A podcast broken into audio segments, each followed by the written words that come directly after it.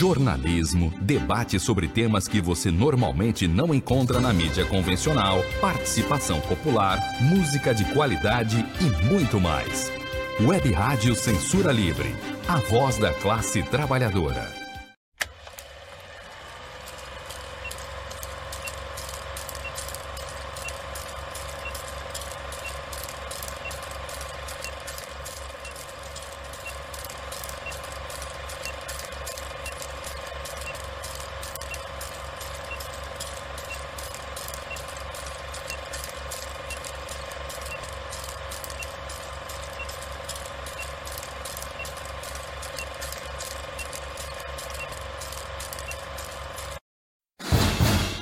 Cinema Livre. Tudo sobre o mundo da sétima arte. Apresentação: Wellington Macedo.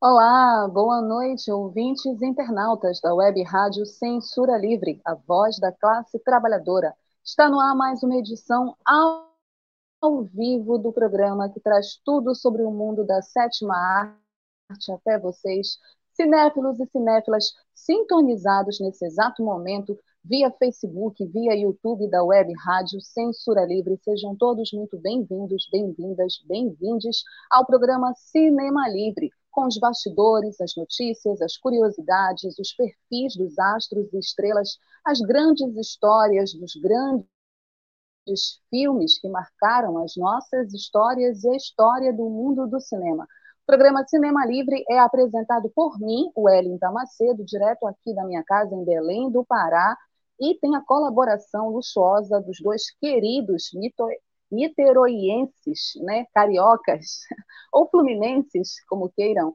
Almir Cesar Filho e Dirley Santos, que está hoje comigo na operação. Almir daqui a pouco deve aparecer aqui nos comentários, com comentários sempre pertinentes e importantes sobre o mundo do cinema. Sextou com o programa Cinema Livre nessa noite de 5 de novembro de 2021. Estamos no Novembro Negro, no mês da consciência negra. Em breve falaremos mais especificamente sobre esse tema. E essa semana nós tivemos um feriado importante é, na América Latina, né? o Dia dos Mortos, o Dia dos Finados, e vamos falar um pouco sobre isso, sobre morte, sobre finitude da vida, a partir de um dos maiores filmes do cinema mundial, um dos maiores filmes do cinema sueco e um dos maiores filmes é, da, do século XX, o sétimo selo de um dos grandes cineastas da história do cinema, Ingmar Bergman. Vamos falar daqui a pouco sobre esse filme. Então, vocês que estão aí, em qualquer canto desse país, sintonizados na web rádio Censura Livre via Facebook, YouTube e os aplicativos da web rádio, vocês ouvintes, uma boa noite. Se ajeitem, peguem sua pipoca, que o programa Cinema Livre começa nessa noite de sexta-feira, 5 de novembro de 2021, com o nosso habitual quadro Curtas, com as últimas notícias do mundo do cinema. E nós vamos começar com uma notícia de um filme que está bombando nas bilheterias do cinema nacional e é o assunto da semana, um filme muito aguardado depois de muita polêmica, de muita confusão, de censura, de muita espera ansiosa finalmente estreou Marighella. E Marighella, filme de Wagner Moura, tem ingressos esgotados antes da estreia. Pois é, muito legal. Fico muito feliz em saber disso. De acordo com o site O Fuxico, na noite desta segunda-feira, 1 de novembro, Wagner Moura foi o convidado especial do programa Roda Viva na TV Cultura. E no programa, o ator falou da sua estreia na direção de longa-metragens. Ao longo dos últimos anos, ele trabalhou na produção, pós-produção de Marighella. Além disso, enfrentou as dificuldades de lançar um filme nos cinemas brasileiros. Né, todas as dificuldades que os cineastas têm de fazer um filme no cinema nacional, principalmente nessa conjuntura difícil do audiovisual brasileiro. De acordo com o artista, o filme foi censurado na Ancine por tratar de um militante de esquerda que combateu a ditadura militar no Brasil e se tornou um dos ícones democráticos da história brasileira. Num governo majoritariamente dominado por militares, o governo de Jair Bolsonaro, o tema pareceu delicado demais para conseguir financiamento dos investimentos dedicados às artes. Ainda assim, o ator comemorou o fato de, ainda sob pressão com a censura financeira do governo de Bolsonaro, os ingressos para assistirem a Marighella na estreia estarem esgotados. Todas as salas para pré-estreia nos cinemas estão lotadas. Todas as salas enfatizou Marighella e eu pude comprovar isso aqui em Belém, porque fui no dia 2, na pré-estreia do filme, aqui no Cine Líbero Luchardo, que é um cinema, que é o nosso cinema alternativo, um cinema não comercial. O Marighella está nas salas de cinema comercial e em algumas salas de cinema não comercial. O Líbero Luchardo, aqui em Belém, é essa sala e estava lotado. Teve gente que voltou, teve confusão, inclusive, na hora de comprar o ingresso, por conta de muita gente só 66 lugares, né? O cinema ainda está com restrições por conta da pandemia. E o filme foi aplaudido aqui na sessão que eu estava, aplaudido, e obviamente ao final gritaram fora Bolsonaro. Então, assistam Marighella. Eu não vou falar nada a respeito do Marighella, porque nós não comentamos filmes que ainda estão em cartaz. O Dirley até fez uma provocação, mas quem sabe ano que vem a gente não faz uma análise sobre o filme Marighella. O mais importante, na minha opinião pessoal e crítica, é que todos assistam Marighella, porque ele é um filme do zeitgeist, do espírito do nosso tempo. Ele tem tudo a ver com a atual conjuntura que nós estamos enfrentando, sobretudo nós artistas, diante desse desgoverno genocida que quer acabar com a cultura, que tentou acabar com a cultura, com esse secretário de cultura patético que nem para a galã da Rede Globo serviu. Então, todo mundo tem que assistir Marighella, todo mundo tem que lotar dentro das condições das salas de cinema, lotar as salas de cinema para assistir Marighella, a despeito, inclusive, do que, que a gente acha de Marighella. Porque ele foi, sim, uma figura importante e foi muito importante num período tenebroso da história do Brasil, certo? Vamos ter mais notícias de Marighella e quem sabe ano que vem a gente não faz uma análise sobre o filme que marca a estreia de Wagner Moura como diretor. Seguindo aqui o quadro curtas com as últimas do mundo do cinema, olha aí uma notícia de Nikit City, da terra de Dirley Santos e Almir César Filho. Longa-metragem gravada em Niterói faz sucesso em festivais de cinema no mundo. Muito legal também essa notícia. Com informações da coluna de Gilson Monteiro, Niterói de Verdade, novembro, filme dirigido pelos cineastas Railane Borges e Matias Palma, ambos radicados em Niterói, onde é rodado longa-metragem, vem conquistando elogios em festivais de cinema no Brasil e em outros países. O filme ele é baseado no livro Solidão e Destino, do escritor Sandro Araújo. Ele foi gravado em 2019 sem utilizar recursos públicos. O financiamento foi feito pelo sistema crowdfunding, é, a tal vaquinha virtual, né? Que é uma campanha de financiamento online. Os produtores conseguiram finalizar o filme dentro de um padrão de qualidade que vem encantando as curadorias de alguns dos festivais de cinema mais importantes do mundo. Railane Borges, atriz com longa estrada na TV, no cinema e teatro, escreveu o roteiro ao lado de Matias Palma diante das incertezas que o cenário cultural do país carrega. Abre aspas, foi um trabalho que mostrou de forma clara como o esforço coletivo pode ser uma gigantesca, mais propulsora é, para transformar sonhos em realidade. Entre a concepção do roteiro e a finalização das filmagens foram seis meses muito intensos. E no final, o resultado foi lindo. A trajetória do novembro está sendo linda, fecha aspas, diz Railane. O longa, segundo ainda o colunista Gilson Monteiro, ele foi selecionado para 10 festivais de cinema, sendo três no Brasil e sete em outros países. Um deles é o tradicional Festival de Cinema de Bogotá, que já premiou figuras importantes do audiovisual, como Pedro Almodóvar. No Universal Movie Awards da África, o filme venceu na categoria de melhor trilha sonora original. No Brasil, novembro, estará na TV em janeiro, olha só. Mas antes, será exibida em uma sessão para convidados dia 18 de novembro. Estrelado por Lara Lazarete, Yasmin Patachó e Rari Brasil, novembro tem Niterói como cenário, contando uma história de um homem de meia idade com sérios problemas de relacionamentos. A sensibilidade masculina é retratada como poucas vezes foi vista nas telas.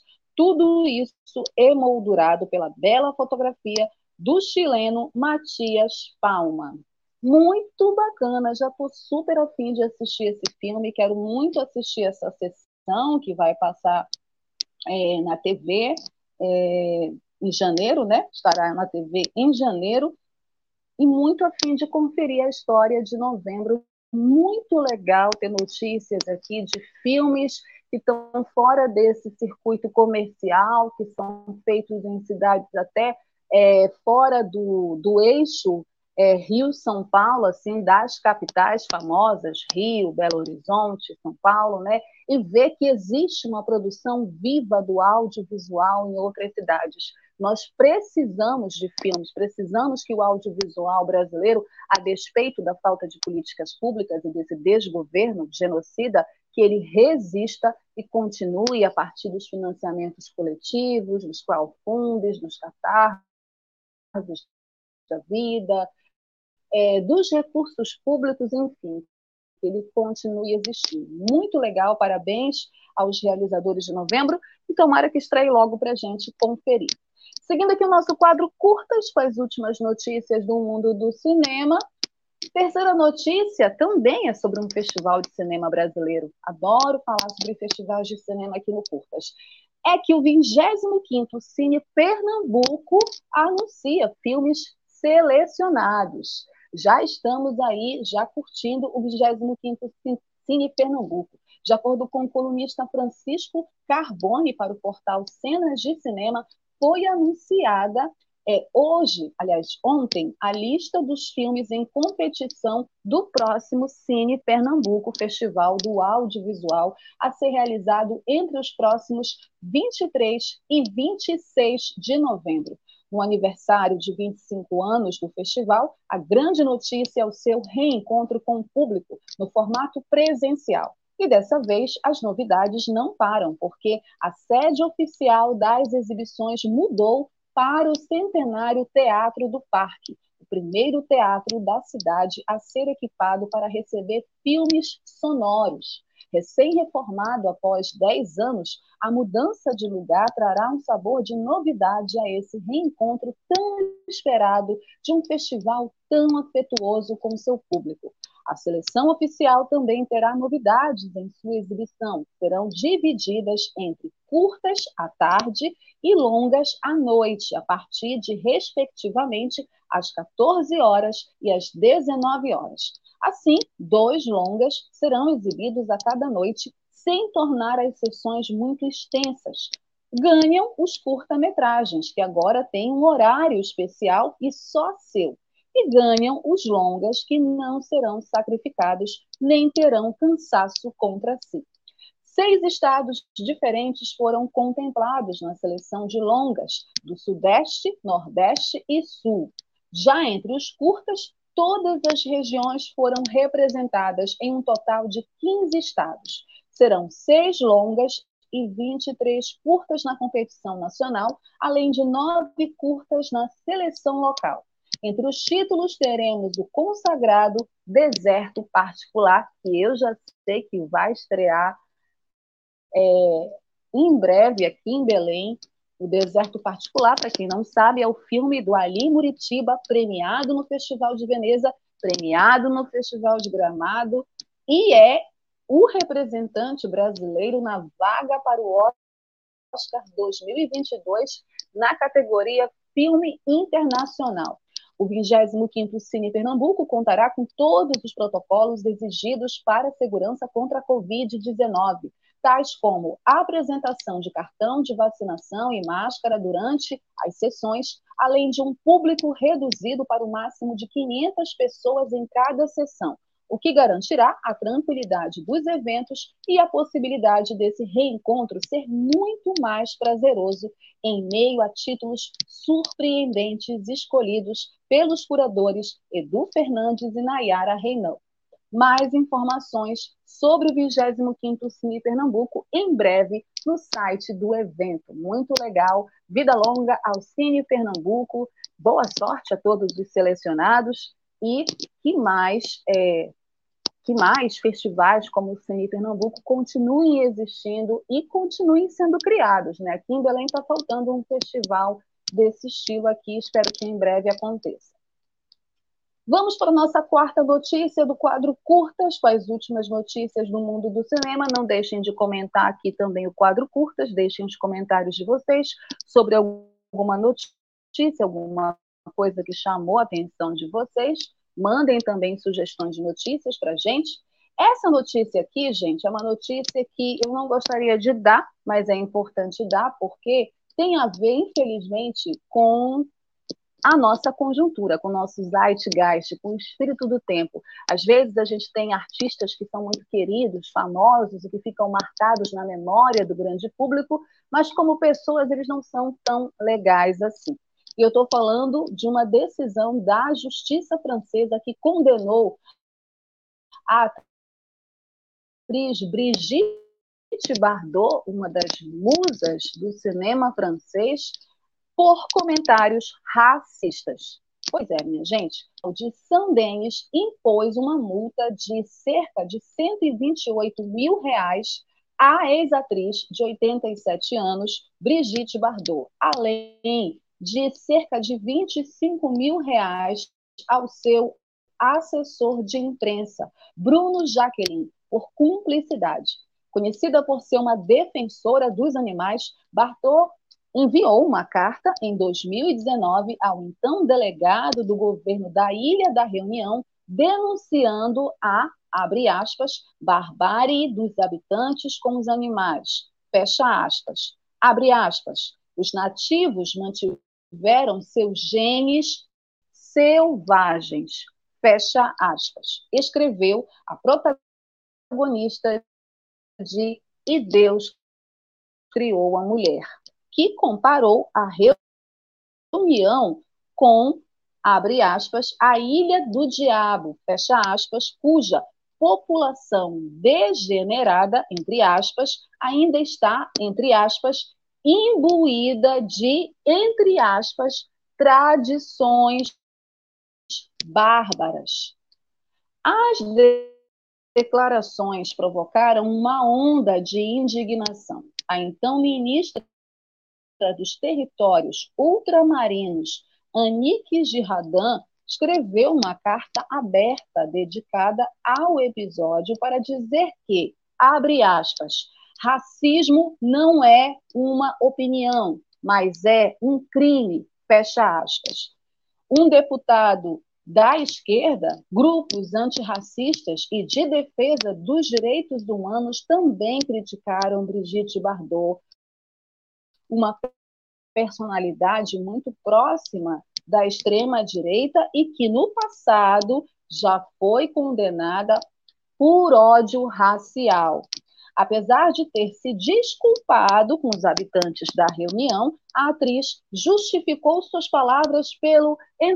A justificativa foi considerada um, entre aspas, absurdo por Excel Vardan, um dos advogados dos moradores da ilha. Abre aspas. Ela fala de reminiscências de canibalismo. Na verdade, é uma reminiscência de um pensamento colonialista, fecha aspas, disse Vardan durante o julgamento. Suas palavras para a advogada de defesa, Catherine Moissonnier, defender animais, entre aspas, é a vida de Brigitte Bardot. A angústia dos animais, entre aspas, é uma realidade em reunião, acrescentou a advogada de defesa.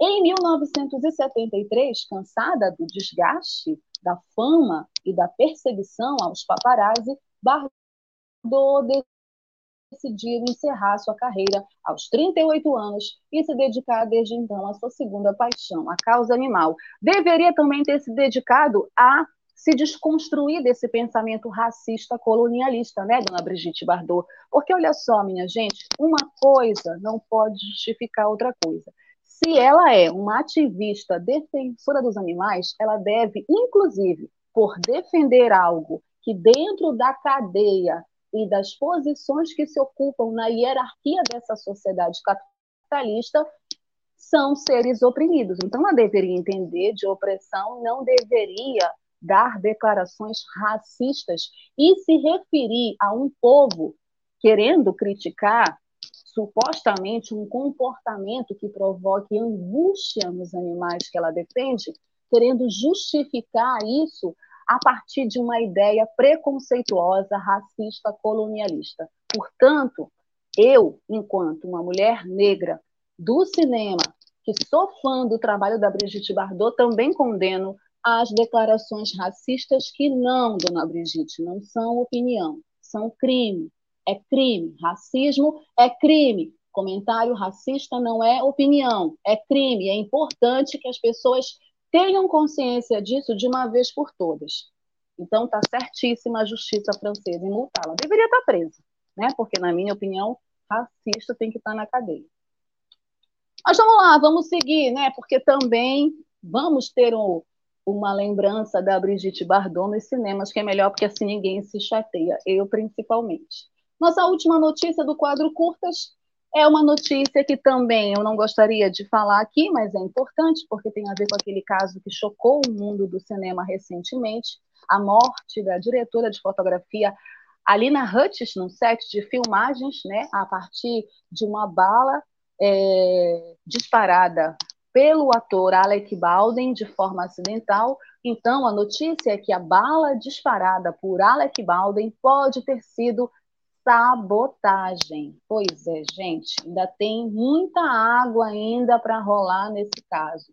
Com informações do Diário de Notícias, Hannah Gutierrez Reed, que era a armeira no estúdio do filme gravado no Novo México, onde Alec Baldwin disparou em direção à diretora de fotografia Alina Hutchins, após ser informado de que a arma era segura, esta quarta-feira, o advogado da armeira declarou ao programa Today da NBC que Gutierrez Reed carregou a arma com munições de uma caixa de balas falsas ou é, inertes e que, entre aspas, não tem ideia de onde veio a bala real que acabou por matar Alina Hutch.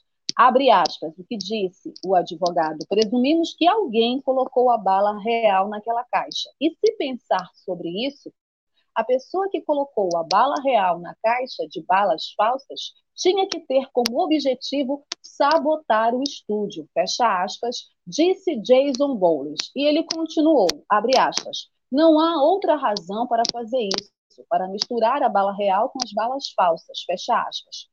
Os promotores não apresentaram ainda nenhuma acusação criminal pela morte de Hutch. O xerife de Santa Fé, Adam Mendonça, afirmou há alguns dias que parecia haver, entre aspas, alguma complacência no estúdio. Foram divulgados vários relatos de que alguns elementos da equipe de filmagens de Rush demitiram-se um dia antes da tragédia, em parte devido a preocupações com a segurança das armas de fogo e explosivos no estúdio. Tanto Baldwin quanto Gutierrez e Reed estão a cooperar com a investigação em curso. Questionado sobre por que razão alguém sabotaria deliberadamente a produção, camuflando balas reais com munições seguras, Bowles apontou para os trabalhadores. Olha só, sempre a corda arrebenta no lado mais fraco.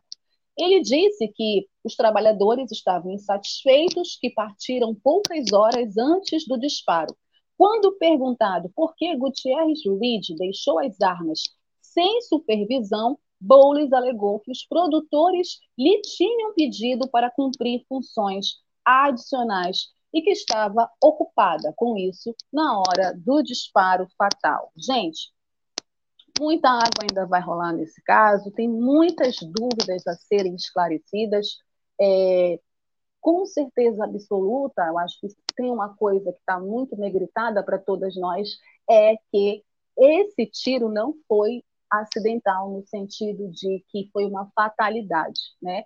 Tem responsáveis por isso e o Alec Baldwin, na minha opinião pessoal, é uma vítima também nesse caso, porque ele estava ali cumprindo o trabalho dele como ator e jamais imaginaria no ensaio, porque eles estavam no ensaio, que a bala que ele estava disparando era uma bala real que mataria sua colega de trabalho. Inclusive, ele foi seguido pelos paparazzi essa semana, tem um vídeo dele onde ele fala, né? Ele pede respeito a Alina Hutch porque ela morreu. Então, assim, parem de me seguir, porque nós estamos ainda em investigação, tudo que eu posso falar é o que aconteceu, né? E ele está muito ainda desnorteado e transtornado com tudo, não é para menos, né? Você não vai para um set de cinema como ator para matar ninguém. E é muito complicado também essa declaração do advogado da Armeira querendo responsabilizar os trabalhadores que estavam insatisfeitos com as condições de trabalho e que estavam, inclusive, denunciando a falta de segurança no set de filmagens. Então, vamos aguardar, porque com certeza mais revelações desse caso vão surgir e, obviamente, a gente vai noticiar tudo aqui no nosso programa Cinema Livre, e agora a gente termina o quadro curtas com essa última notícia. Vamos para um rápido intervalo na nossa campanha da Web Rádio Censura Livre. Na volta, vamos falar do tema da semana sobre a infinitude da vida com o filme O Sétimo Selo. Já volto.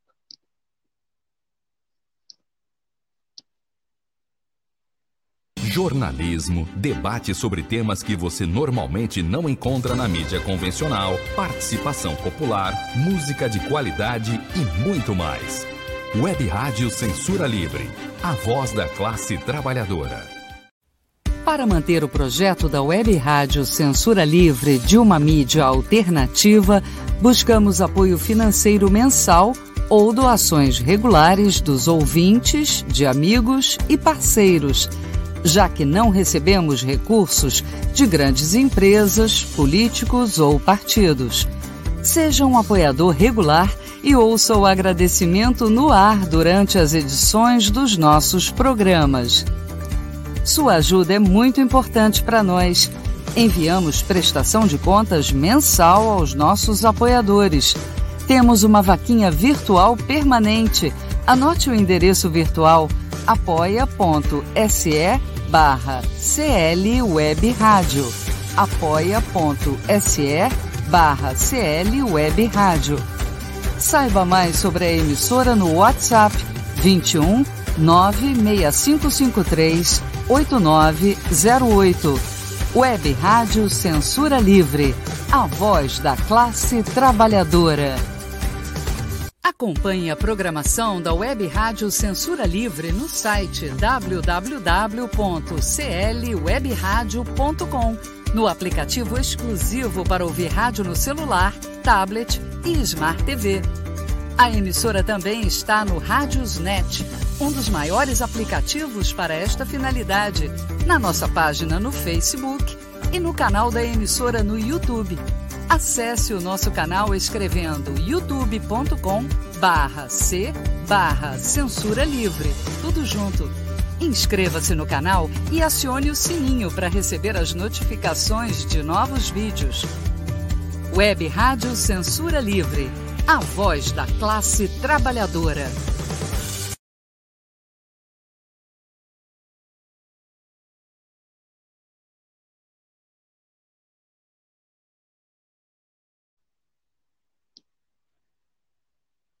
Internautas e ouvintes sintonizados na web rádio Censura Livre, vocês que nos acompanham toda sexta-feira, vocês que acompanham a programação da Web Rádio Censura Livre, os programas que a Web Rádio Censura Livre produz para além do nosso Cinema Livre, participem da nossa campanha Apoia-se. A Web Rádio Censura Livre é a voz da classe trabalhadora, é uma web rádio com projeto é, independente, um projeto político voltado é, com programas que discutem as lutas da classe trabalhadora, que discute é, temas importantes da sociedade, é, diversidade, economia, cinema, cultura, música, tem entrevistas.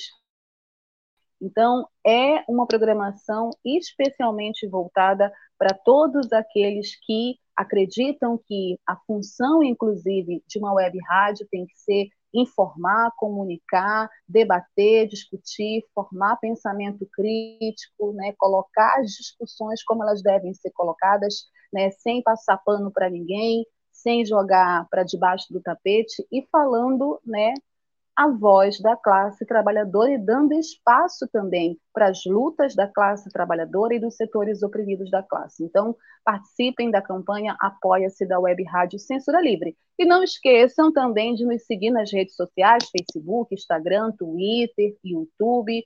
Deixem o like de vocês, ativem o sininho para as notificações e mandem as sugestões, as sugestões de vocês para o nosso quadro é, quadro Cinema Livre, né, para o nosso e-mail, quadrocinemalivre.gmail.com. Mandem as sugestões de filmes, astros, estrelas, diretores que vocês gostariam que eu falasse aqui no programa, certo? Gente, eu não posso deixar de comentar aqui essa notícia triste, né, desse fim de tarde, início de noite de sexta-feira, que é a morte da cantora e compositora Marília Mendonça.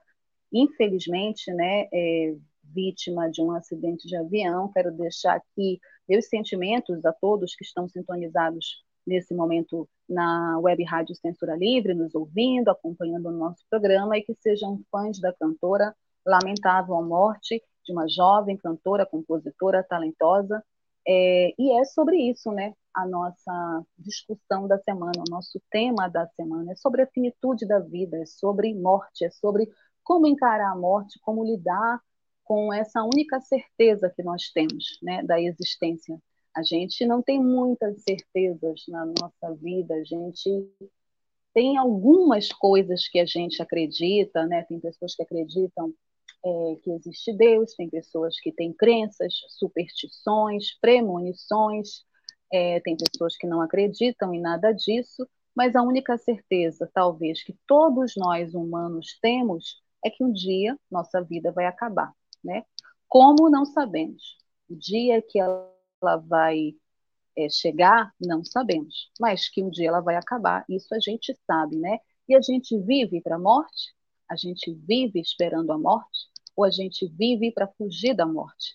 Essas questões importantes que eu coloco aqui, aproveitando né, esse triste acontecimento, são questões que estão presentes nesse filme que a gente vai comentar agora, o sétimo selo filme de 1956 do grande cineasta sueco Ingmar Bergman.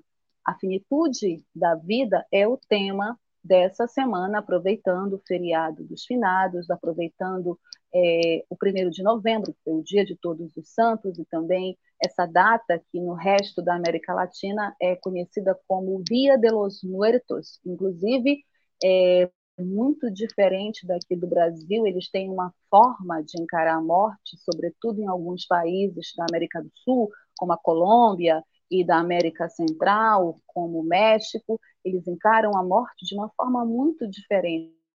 Eles encaram um luto pela perda de seus familiares e amigos de uma forma muito diferente da nossa, com alegria, com festa, né? E tem várias obras, inclusive, que falam sobre isso. E nós vamos falar dessa obra de 1956, que é o sétimo selo, considerado um dos melhores filmes da cinematografia de Ingmar Bergman, considerado um dos maiores filmes do cinema mundial. O sétimo selo é um filme sueco de 1956 do gênero drama, escrito e dirigido por teatro de autoria do diretor. Ou seja, era uma peça de teatro que ele adaptou para o cinema.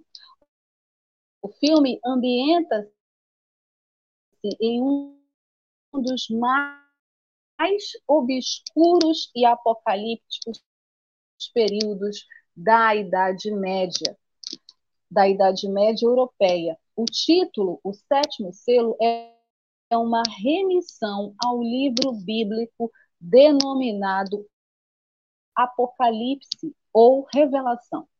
Segundo esta escritura, na mão de Deus há um livro selado com selos, implica num malefício sobre a humanidade. Mas a abertura do sétimo selo é o que leva efetivamente ao fim dos tempos. E é sobre isso, é sobre o fim dos tempos, um apocalipse que a gente pode é, entender como particular, individual, a morte, que fala sobre, que fala o sétimo selo, que fala essa obra do genial Ingmar Bergman. Após dez anos, um cavaleiro retorna das cruzadas e encontra o país devastado pela peste negra, como ficou conhecida a doença que assolou a Europa. Sua fé em Deus é sensivelmente abalada. Enquanto reflete sobre o significado da vida, a morte surge à sua frente querendo levá-lo, chegou sua hora. Objetivando ganhar tempo, convida a morte, né, convida para um jogo de chanão. Tudo depende da sua vitória no jogo e a morte concorda com o desafio já que não perde nunca. A ideia de jogar com a morte para decidir se a morte ganha ou se a vida ganha é uma das ideias, na minha avaliação, mais geniais é, para um enredo, para um roteiro de um filme na história do cinema. Né? E é isso que faz o Sétimo Selo ser um filme tão importante, tão atemporal, porque ele é um filme de 1956, sueco, em preto e branco, e ele continua, cada vez que eu vejo, acho que eu já vi umas cinco vezes o sétimo selo, desde a primeira vez que eu vi, ele continua toda vez que eu vejo, a sensação que eu tenho é de que ele me traz uma coisa nova, algum detalhe que eu não tinha percebido ainda da última vez que eu assisti, de tão atual que ele é que ele trata de temas universais. E o que, que é universal? Né? O que, que é considerado universal? Temas que é, fazem parte da humanidade, seja aonde você estiver, em qualquer lugar que você estiver, em Belém ou na Suécia, esses temas afligem a humanidade, afligem as pessoas, afligem o ser humano. Né? São temas que nos impactam, que nos tocam, que nos sensibilizam. No desenrolar do enredo, é, a preocupação do Bergman é muito clara em buscar no passado, em fazer essa relação com como as consequências de uma doença, de uma guerra, podem é, impactar na vida das pessoas. Nós estamos atravessando talvez a crise sanitária mais grave da história da humanidade. Eu sei que é até difícil afirmar isso, porque nós ainda estamos atravessando essa crise. Muito provavelmente outras pandemias virão, até porque do jeito como a gente está se comportando com o planeta, é muito difícil a gente não ter outros momentos como esse que a gente está vivendo, infelizmente, por conta da irresponsabilidade das ações humanas. Então, o que o Bergman discute no sétimo selo, a partir dessa metáfora da morte dessa morte, que vai visitar esse cavaleiro que volta completamente desesperançado das cruzadas, que volta tendo a sua fé inabalável em Deus, num Deus questionada, né? ele não sabe mais no que acreditar. É, essa preocupação ela é muito latente no filme. Né? O Bergman faz questão de buscar no passado um período que traga à tona essas questões ainda presentes no mundo atual, no mundo contemporâneo. Ao fazê-lo, Bergman reconstrói a Idade Média sueca, né, porque a gente está falando da Idade Média, que é que foi vivida na Europa, é, mas ele não reconstrói de acordo com críticos, é, e também com meu entendimento, não é para falar da Idade Média, assim por falar, né, para tematizá-la, ainda que ele tenha feito todo um trabalho muito minucioso de pesquisa histórica que tem que ser considerada, né, e o Bergman era fantástico nisso, ele era ele era extremamente perfeccionista, um dos diretores mais perfeccionistas da história do cinema. Quem for assistir os documentários sobre o Bergman vai ver como ele era perfeccionista e ele também acabava estressando toda a equipe dele por conta desse perfeccionismo. Então, é, ele faz toda uma reconstrução da sociedade daquela época, é, cuidadosamente que a guerra e as doenças afligem o mundo, como é, essas consequências afligem as nossas vidas, como é que o mundo reage a isso, né? E como ele busca no mundo medieval, esse é o fim dos tempos, que a pandemia é o apocalipse que a Bíblia previu, né? Muitas pessoas, principalmente pessoas religiosas. Então, o Bergman ele vai discutir esse faz, como a gente se comporta, como a gente se relaciona, como esse cavaleiro se relaciona com a morte diante dele. E esse jogo de xadrez, esse jogo, o que é o xadrez? Não um jogo que a vida faz conosco até o último momento, até o nosso último suspiro, respiro, nosso último fôlego. Então, essas metáforas que o Bergman utiliza de uma maneira brilhante no filme é algo muito encantador para a gente refletir mesmo sobre essas questões e trazer para a nossa atualidade, para a nossa realidade. O filme é, foi lançado em 1956, período em que os traumas da Segunda Guerra Mundial e da bomba atômica ainda marcavam a vida dos europeus. As décadas de 50 e 60 encerram um período de maior temor pela derrocada de uma guerra nuclear que destruísse o mundo em instantes. Então, o medo, o perigo da bomba atômica depois dos episódios de Hiroshima e Nagasaki ainda eram muito presentes no povo europeu, na humanidade em geral, mas particularmente no povo europeu. E o Bergman vai falar disso no filme, ele vai retratar isso. Acrescenta-se, além disso, os traumas do Holocausto, né? Nós estamos falando também de um período pós-nazismo, né? E todo e todo o trauma do terror nazista. Então, isso também está presente. A mortandade desencadeada na guerra, elas ainda não haviam sido esquecidas, né?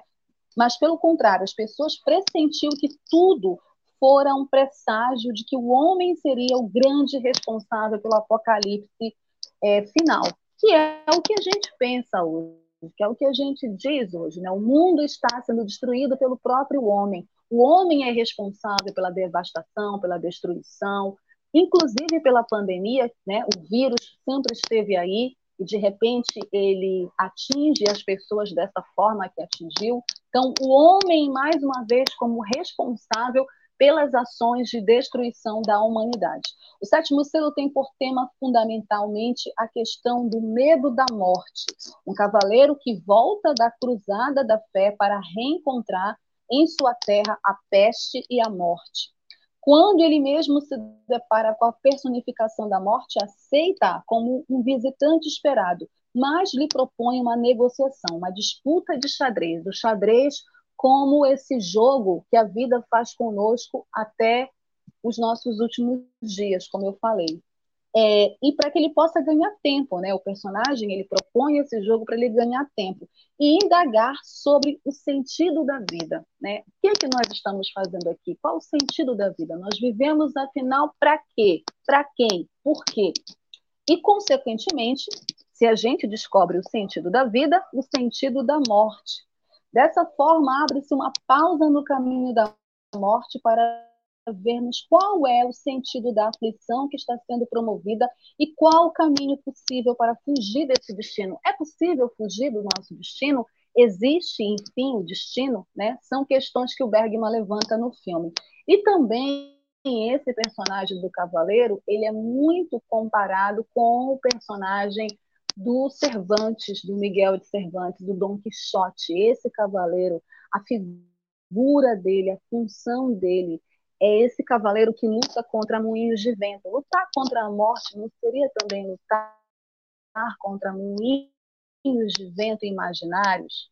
É uma outra questão também que a gente pode se fazer. O jogo de xadrez aparece talvez como uma alegoria da busca do cavaleiro a um entendimento da vida através da racionalidade, que, ao final do filme, fica evidente que não seria possível, assim como o cavaleiro mesmo percebe que não seria possível vencer a morte.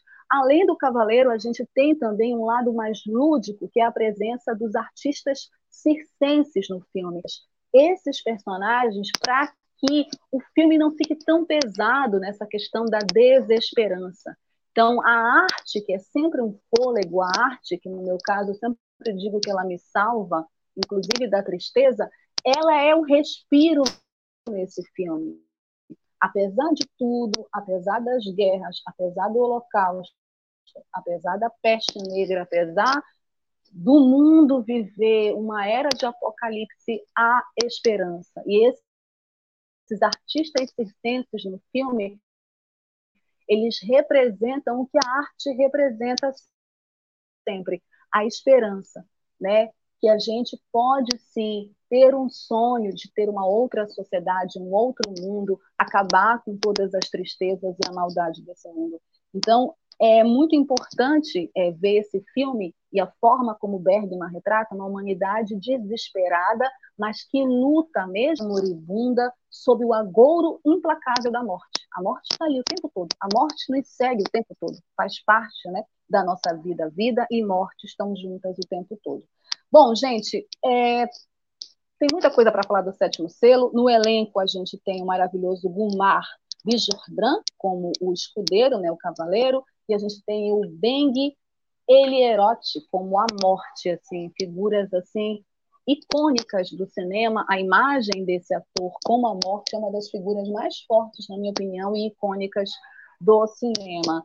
É, o sétimo selo ele ganhou o Festival de Cannes de 1957, recebeu o prêmio do júri, foi indicado a Palma de Ouro. Ele ganhou também fotograma de plata em 1962, na Espanha, venceu na categoria de melhor ator estrangeiro para o Maxi von Sydow, né, que é o maravilhoso é, que faz aí o papel do, do que está no filme fazendo o papel do cavaleiro. O Sindicato dos Jornalistas Nacionais da Itália venceu na categoria de melhor diretor para filme estrangeiro. O Igmar Bergman venceu é, e foi indicado para vários prêmios e é considerado um dos maiores filmes do cinema mundial. O Sétimo Selo, um filme fantástico, necessário e obrigatório. Todo mundo deveria assistir. Vamos para um rápido intervalo. Na volta, a gente vai ler os comentários e também agradecer os apoiadores da nossa campanha Apoia-se da Web Rádio Dirley Santos o botafoguense mais revolucionário de Niterói vai chegar aqui na área para conversar com a gente. Eu já volto. Web Rádio Censura Livre, www.clwebradio.com. Acompanhe nossa programação diariamente no YouTube, Facebook, site e aplicativos. Inscreva-se nos nossos canais e clique no sininho para receber os avisos. Toda segunda-feira, debate livre com Raoni Lucena às 18 horas. Ainda na segunda-feira, Conexão Brasília com Ademar Lourenço às 19h30. Toda terça-feira, a sessão do Lucília com Lucília Machado às 18 horas. Toda quarta-feira, Diversidade com Wendel Setúbal, 5 e meia da tarde. Ainda na quarta-feira, aulas com filatelia com Heitor Fernandes às 18h30. Quinta-feira, Deise Alvarenga Entrevista, às 5 da tarde. Também na quinta-feira, Quintas Político-Culturais, com o Coletivo dos Coletivos, seis e meia da noite. Ainda na quinta-feira, Economia é Fácil, com Almir Cesar Filho, às 20 horas. Toda sexta-feira, Cinema Livre com Wellington Macedo, às 19 horas.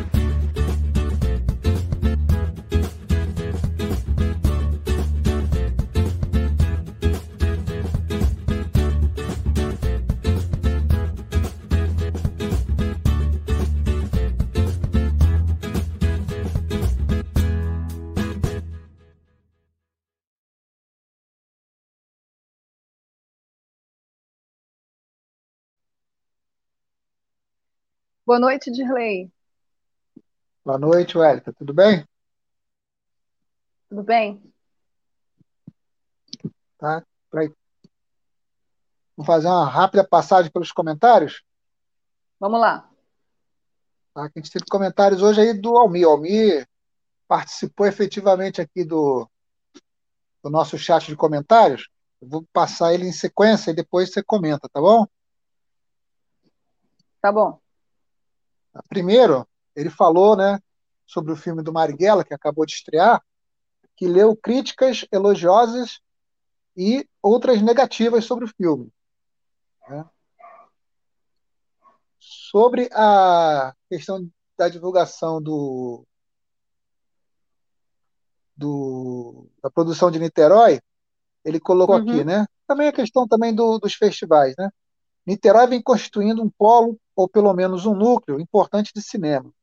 Vale lembrar que o curso de cinema da UF tem mais de 50 anos e Nelson Pereira dos Santos foi seu professor. Ainda sobre Niterói. Legal. Niterói tem um, Niterói tem um museu do cinema brasileiro, é, com um prédio com um projeto de Oscar Niemeyer. Olha. E o polo e sobre o polo cinematográfico de Pernambuco, já foi tema aqui do Cinema Livre, o Almir lembrando, né, quem puder, assista. Depois a gente vai colocar o link aqui nos comentários do, desse episódio. É, ainda sobre os festivais, né, e sobre a produção nas cidades fora das capitais, o Almir colocou que cada capital e grande cidade tem o seu festival de cinema igual ao Cine Pernambuco. E para finalizar, ele colocou aqui né, que é fã do filho do Ingmar Bergman, o também diretor Daniel Bergman. Eu não conheço muito a é obra do Daniel, muito legal. É, quero conhecer. Foram esses. E foram além deles, nós tivemos um comentário aqui do Antônio Figueiredo desejando um bom, uma boa noite, um bom programa para a gente. E o limiar e transformação econômica que estava aguardando, ansiosa, está aguardando ainda ansiosamente as dicas. Ah, legal, Limiar. Boa noite, Antônio. Foram esses comentários que nós tivemos. Obrigada aos comentários do Almir, sempre muito pertinentes. Quero muito ir em Niterói, tá, Dirley Santos? Assim que essa pandemia acabar de vez, ano que vem, se o desgoverno ajudar, comprar uma passagem para o Rio de Janeiro e lá em Niterói conhecer o Polo de Cinema de Niterói e olha, legal saber que tem um curso de cinema com mais de 50 anos, que Nelson Pereira dos Santos, um dos maiores cineastas brasileiros, foi professor. Muito legal. Vamos lá para os nossos agradecimentos dos nossos apoiadores? Sim, sim, sim, vamos lá. Vou passando aqui na tela. Só achar aqui. Então está passando aqui, né? Agradecemos né, o apoio de Carlos Eduardo S. Alencastro, do Centro Cultural Otávio Brandão, é, da companheira Daniela Borni, Daniele Bornia, da Frente Ampla Suburbana, do companheiro Gabriel Tolstói, da companheira e professora da UF, Gelta Xavier, do professor Guilherme Portela, do João Paulo Ribeiro, do José Eduardo Peçanha, do Lohan Neves, da Maria do Nascimento, do Marcelo Benites, da Ana Hermano, do Marco Aurélio Balsa, da Sandra Vargas, Thaís Rabelo, Wendel Setúbal. São esses nossos apoiadores do último período. Agradecemos a todos. Se também quiser apoiar, tem várias formas de apoiar nosso, nosso projeto, a Web Rádio, tanto na plataforma Após, quanto a contribuição na conta, ou também, principalmente, aí agradecemos a contribuição, quem fizer, para a nossa chave Pix que está aí na telinha. É isso, gente. Façam como os nossos apoiadores e apoiadoras. É, participem da nossa campanha, apoiem o projeto da Web Rádio Censura Livre, a voz da classe trabalhadora. Muito obrigada aos apoiadores, muito obrigada a todos os comentários. A vocês que estão ouvindo e vendo o nosso programa Cinema Livre pelo Facebook ou pelo YouTube, não deixaram um comentário, mesmo assim, obrigado por ficarem até aqui, esperando o quadro Dicas, que vai começar agora, né? Que, perdão, Nosso quadro Dicas tem a ver com o tema da semana, também, né? A finitude da vida, filmes que falam sobre vida e morte. Nós selecionamos cinco filmes muito especiais, muito legais. Eu já vi desses. Eu vi todos. Gente, eu vi todos. Vi... Não, não vi todos. O último eu não vi ainda, mas estou doida para ver. Vou ver esse final de semana. Vamos lá. Nossa primeira dica né, de filmes que falam sobre a vida e morte é um dos clássicos de um dos diretores que eu mais gosto. Ainda não falei dele aqui no programa Cinema Livre, mas vou falar. Wim Wenders, maravilhoso, diretor de Buena Vista Social Clube, e ele fez um filme lindo, que até ganhou refilmagem americana, Asas do Desejo, de 1987, de Wim Wenders. Dois anjos, Daniel e Cassiel, passam pelas ruas de Berlim, observando a população animada, fornecendo raios invisíveis de esperança para os aflitos, mas nunca interagindo com eles. Quando Daniel se apaixona pela solitária trapezista Marion, o anjo deseja experimentar a vida no mundo físico e encontra com algumas palavras de sabedoria do ator Peter Falk, interpretando a si mesmo que pode ser possível para ele assumir a forma humana. Asas do Desejo é um dos filmes mais lindos do final dos anos 80, um dos filmes mais lindos que eu já vi na minha vida. E é um filme que fala sobre existência, humanidade, vida, morte, desejo, Vinvendes maravilhoso, uma fotografia maravilhosa. Bruno Gans, a primeira vez que eu vi Bruno Gans, antes dele assombrar o mundo com o filme é, A Queda, Os Últimos Passos de Hitler, onde ele é, infelizmente o Bruno já é falecido, né? um dos maiores atores do cinema europeu também, maravilhoso nesse filme, Peter Falk, enfim, Asas do Desejo, abrindo o nosso quadro de dicas, é um filme que merece ser visto e revisto sempre. Segunda, e aí ganhou na refilmagem, né? Para quem não sabe, o Cidade dos Anjos, aquele filme romântico que tem aquela música linda, Aires, que eu só vejo o filme para escutar a música. Mentira, eu gosto também do filme com Nicolas Cage e Meg Ryan, é uma refilmagem a lá Estados Unidos, né? Não é a mesma coisa, não tem nem como comparar com Asas do Desejo. Então, quem já viu Cidade dos Anjos, agora assista Asas do Desejo.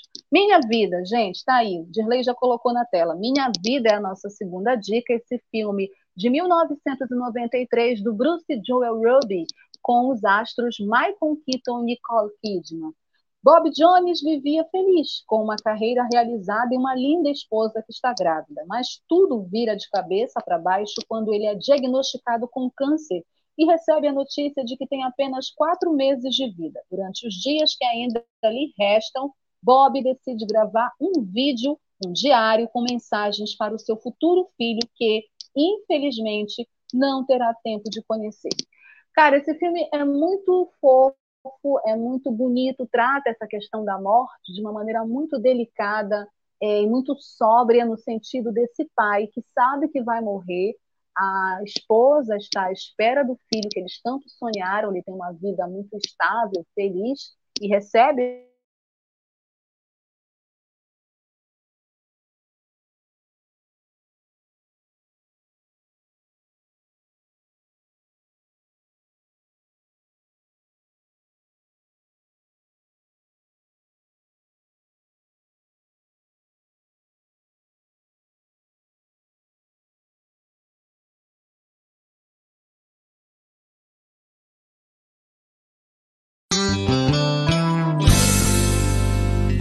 Brasil, grande país de um povo forte que merece ser feliz. São mais de cinco mil cidades, são múltiplas realidades. Em todas elas eu estou, levo emoções, sonhos, amor para qualquer canto do país. De bicicleta ou de avião, de barco ou de caminhão, sou eu quem ligo esses Brasis. Entrego livros e até urnas para eleição. atendo a todos sem nenhuma distinção. E se você quiser comprar, ou se você quiser vender, tem nos Correios a solução. Mas querem mudar toda essa situação e prejudicar toda a população notícias fabricadas fazem todas as jogadas pra enganar toda a nação. Quem é mesmo brasileiro está do lado dos correios contra a privatização. Eu sou brasileiro, com orgulho sou correios, sou amor.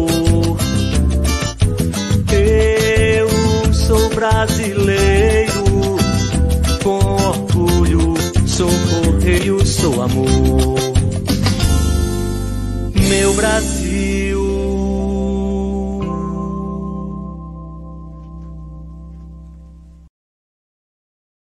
Por que o feijão tá caro? Pergunta pro Bolsonaro. Mas por que o gás tá tão caro? Pergunta pro Bolsonaro. O óleo, por que tão caro? Pergunta pro Bolsonaro. E a luz e a gasolina, por que tão caras? A resposta, meu caro, tá na cara. Todo dia é dia de preço alto no Brasil do Bolsonaro. Batata normal, de dois reais o quilo em 2018, por sete reais em 2021. Carne de segunda, agora quarenta e cinco reais o quilo. Não é caro, é bolso caro. Arroz, tão caro que é melhor trocar por macarrão. E a gasolina? Era 2,50 em 2018. Hoje você vai pagar 5,80. E o bujão de gás? Já está 100 reais. Isso mesmo, 100 reais o gás de cozinha. É bolso caro demais. Tá ok? Dólar, tá quase 6. Auxílio emergencial era 600. Agora, apenas três parcelinhas de 250 reais. Cheques na conta da Michele, pelo menos 89 mil reais. E a mansão do Flávio por 6 milhões. Não tem nada a ver com isso. É melhor já ir se endividando. Aproveite nossa. Por que o feijão tá caro? Pergunta pro Bolsonaro. Mas por que o gás tá tão caro? Pergunta pro Bolsonaro. O óleo, por que tão caro? Pergunta pro Bolsonaro. E a luz e a gasolina, por que tão caras? A resposta, meu caro, tá na cara.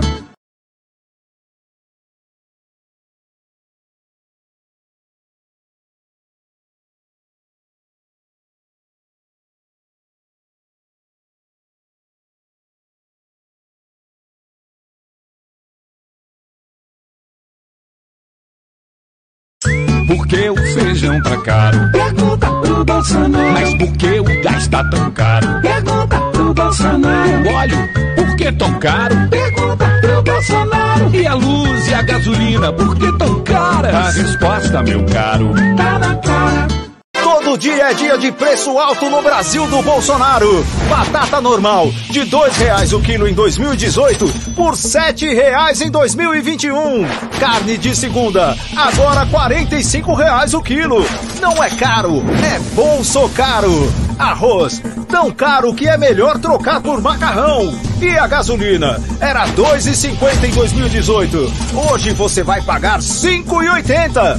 E o bujão de gás? Já está 100 reais. Isso mesmo, 100 reais o gás de cozinha. É bolso caro demais. Tá ok? Dólar, tá quase 6. Auxílio emergencial era 600. Agora, apenas três parcelinhas de 250 reais. Cheques na conta da Michele, pelo menos 89 mil reais. E a mansão do Flávio por 6 milhões. Não tem nada a ver com isso. É melhor já ir se endividando. Aproveite nossa.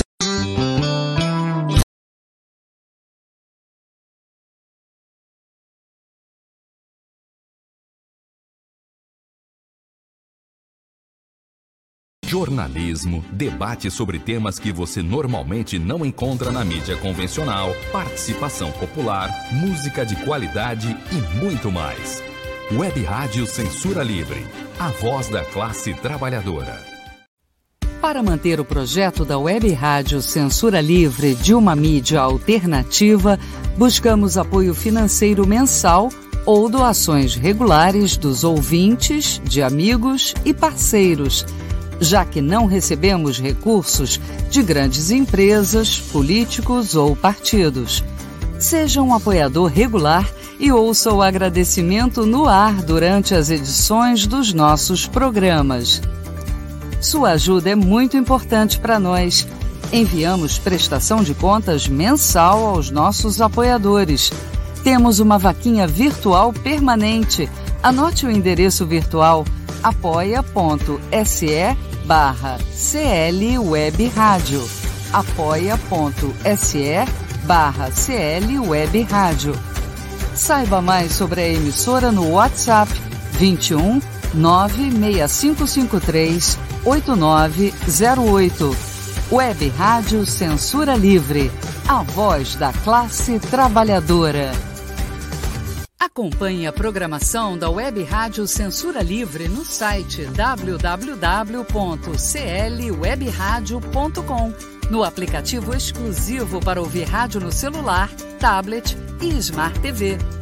A emissora também está no Rádiosnet, um dos maiores aplicativos para esta finalidade, na nossa página no Facebook e no canal da emissora no YouTube. Acesse o nosso canal escrevendo youtube.com barra C barra Censura Livre. Tudo junto. Inscreva-se no canal e acione o sininho para receber as notificações de novos vídeos. Web Rádio Censura Livre. A voz da classe trabalhadora.